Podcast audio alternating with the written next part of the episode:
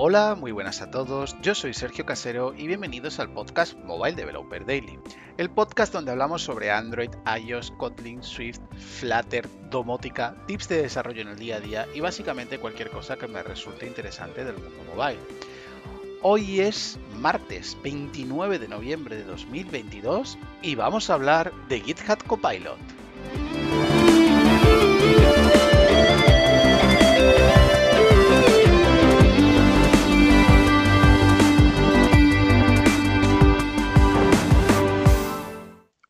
Bueno, pues aquí estamos. Eh, contexto, como siempre. Eh, yo soy un bastante friki y estoy bastante a favor del tema este de las IAs y todo esto, ¿vale? Que está ahora muy de moda en pleno 2022, que estamos a tope. Eh, a ver, soy un fanático, lo reconozco, de Stable Diffusion. ¿Vale? Porque me parece increíble todos los avances que están teniendo y sobre todo lo que más me parece increíble es el tema de, de esto, mm, de, de, que sea open source, de que tú te lo puedas bajar, de que en un Mac normal y corriente o en un Windows más o menos normal y corriente con una tarjeta gráfica de 4 gigas puedas generar tus propias imágenes en menos de un minuto. También soy muy fan de que puedas reentrenar el modelo con GitHub Copilot, perdón, con, Google Colab y que eh, lo puedas entrenar con tu cara y demás. Eso me parece súper guay. Pero bueno, vamos a hablar de GitHub Copilot.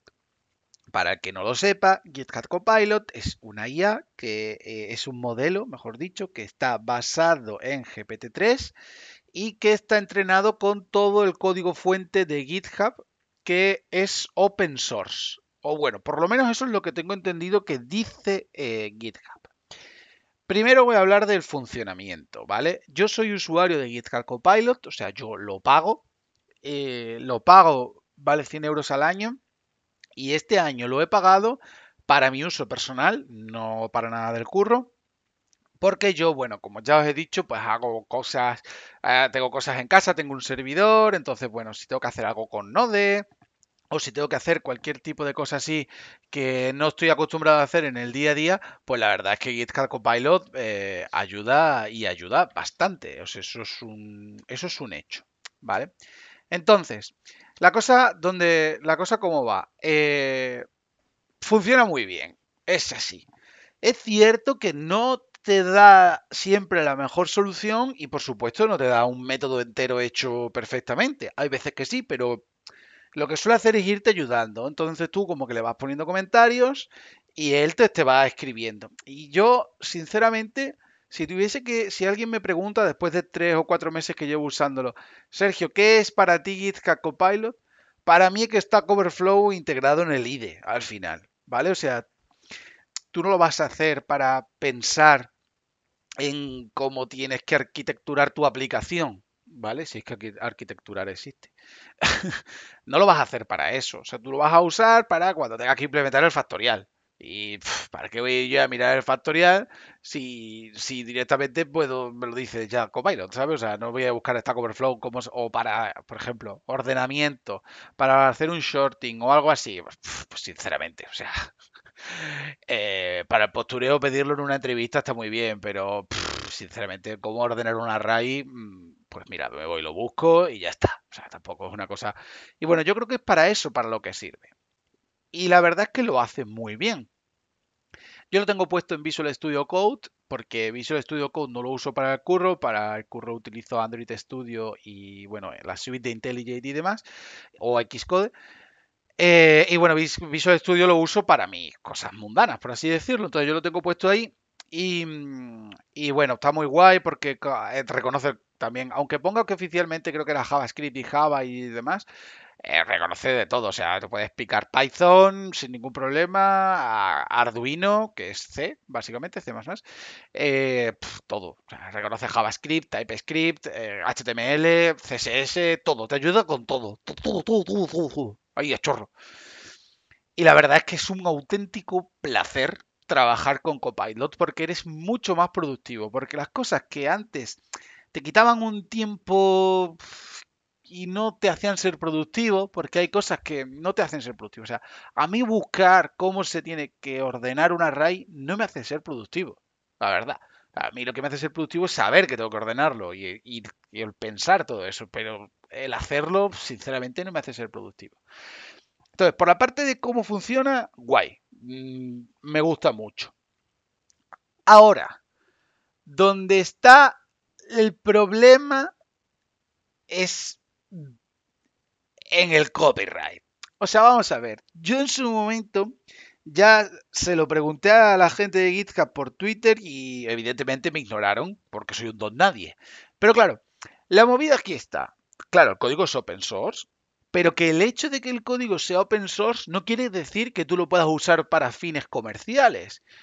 Porque claro, esto no es como funciona Stable Diffusion exactamente. Tú Stable Diffusion lo has entrenado para que reconozca caballos y Stable Diffusion entiende la morfología de un caballo y te crea un caballo nuevo. ¿Vale? No sé si me explico.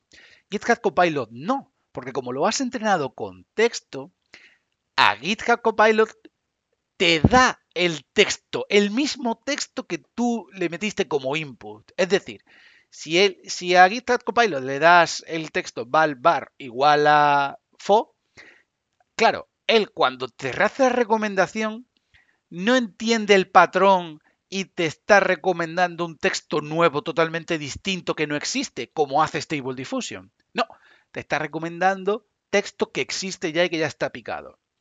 Y entonces ahí es donde yo creo que está el problema de esto.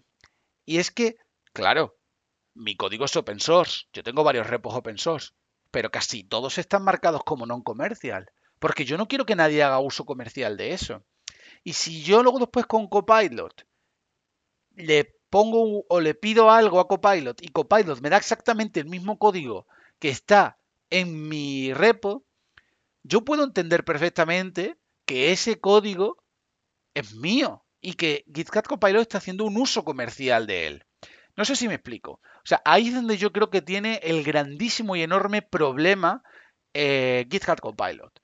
Y es que yo entiendo que lo que deberían haber hecho, eh, y si lo han hecho, que lo aclaren, porque yo creo que no lo han aclarado, eh, porque básicamente creo que han entrenado con todo el código de GitHub, aunque ellos no lo digan. Esto es una cosa que supongo yo, ¿eh? Presuntamente, como diría Tamayo. Claro, si tú hubieses entrenado con todos los repos que te dejan atribución comercial, yo creo que no habría habido ningún problema. Pero yo, sinceramente, aun siendo usuario, entiendo que hay un problema muy grave aquí. Porque seamos, seamos sinceros, estás usando mi código que no comercial. Entonces, por ahí, muy mal por parte de GitHub y de Microsoft. O sea, esto deberían aclararlo lo antes posible. Y si están utilizando código, como a todas luces parece, visto los ejemplos que hemos visto en todos los sitios, si están utilizando código eh, de, mm, de, que tiene atribución no comercial para fines comerciales, como es GitHub Copilot, que vale dinero, sinceramente esto lo tienen que arreglar ya. Y yo espero que ya he leído que hay denuncias y demás, yo espero que haya una denuncia colectiva a la que yo, por supuesto, me sumaré. Porque, claro, eh, insisto, yo tengo repos que no usan ni Dios, pero claro, si lo han entrenado, seguramente mis repos estén ahí también. Y a mí eso no me gusta, porque para eso mi licencia es de no comercial. Así que bueno, nada, eh, quería simplemente eh, comentar esto eh, sobre GitHub Copilot. No sé si a vosotros os interesa, podemos generar hasta un debate sobre esto, porque ya os digo, el progreso no se puede parar, yo estoy a favor de las IAs y todo esto, pero bueno, pues ahí está la movida. Así que nada, esto ha sido todo, disfrutad del martes y nos vemos mañana.